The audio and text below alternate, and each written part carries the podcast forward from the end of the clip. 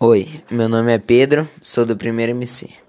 Para começar, eu vou falar o que é matéria. Matéria é tudo aquilo que tem massa, volume e energia, como você disse, que ocupa lugar no espaço.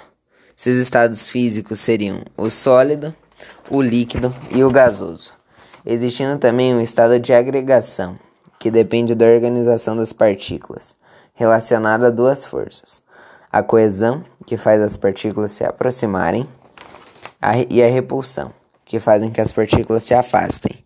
O estado sólido tem um, uma alta força de coesão, logo, há uma organização alta, forma volumes fixos.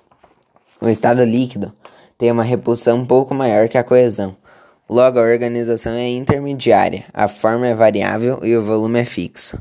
O gasoso tem alta for força de repulsão, logo sem organização. A forma e o volume são variáveis. As mudanças de estado físico seriam a fusão, que ocorre do estado sólido para o líquido, a vaporização, do líquido para o gasoso, a condensação, do gasoso para o líquido, a solidificação, do líquido para o sólido, e a sublimação, tanto do sólido para o gasoso, tanto do gasoso para o sólido.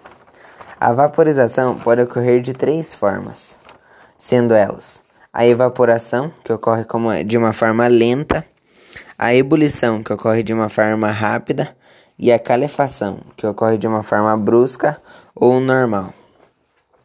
As propriedades físicas da matéria são divididas em propriedades gerais e propriedades específicas. As propriedades gerais são, por exemplo, a massa e o volume. Já as específicas são a densidade, o ponto de fusão e o ponto de ebulição. O ponto de fusão é a temperatura constante que certa substância passa do estado sólido para o líquido, a zero graus.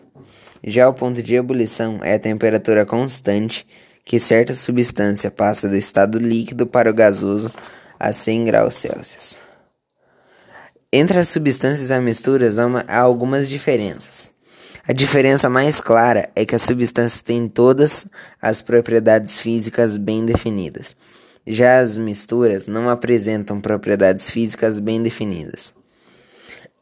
As substâncias contêm dois tipos: formadas a simples, que é formada por um único elemento químico, e a composta, que é formada por um ou mais elementos químicos.